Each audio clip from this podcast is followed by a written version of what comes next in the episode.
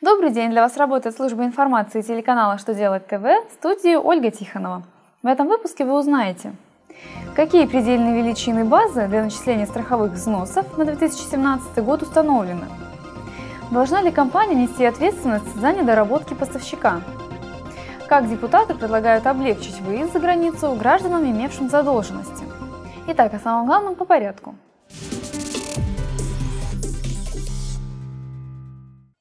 Правительство России проиндексировало предельные величины базы для начисления страховых взносов на 2017 год.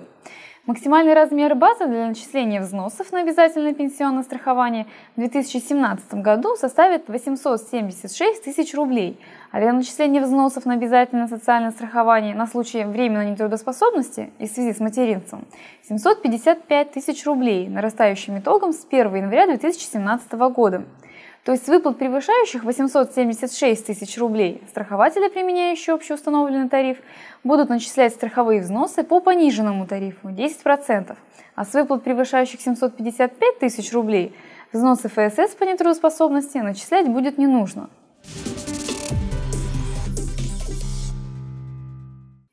Покупатель не должен отвечать за недоработки поставщика. Такой вывод можно сделать из определения Верховного суда Российской Федерации.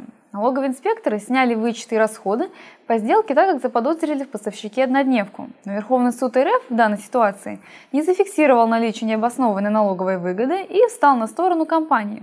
Он определил, что вычеты и расходы были сняты неправомерно. Несмотря на то, что у поставщиков не было сотрудников, основных средств производственных активов, транспорта и склада, поставка была произведена, и товары реализовывались по рыночной цене, и факт соблюдения налогоплательщиком требований действующего налогового законодательства представлением полного комплекта первичных документов подтверждаются материалами дела.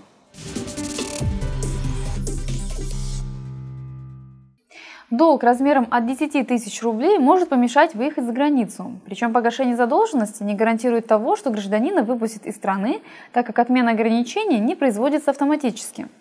Разрешение на выезд вправе предоставить только тот пристав, который ввел запрет – а на получение и проверку информации о погашении задолженности требуется время, в течение которого действие запрета на выезд сохраняется, хотя и безосновательно.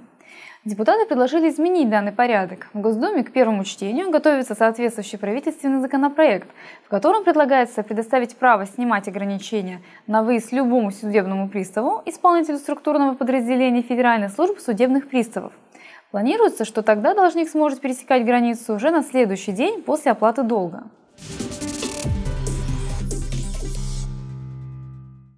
На этом у меня вся информация. Благодарю вас за внимание и до новых встреч!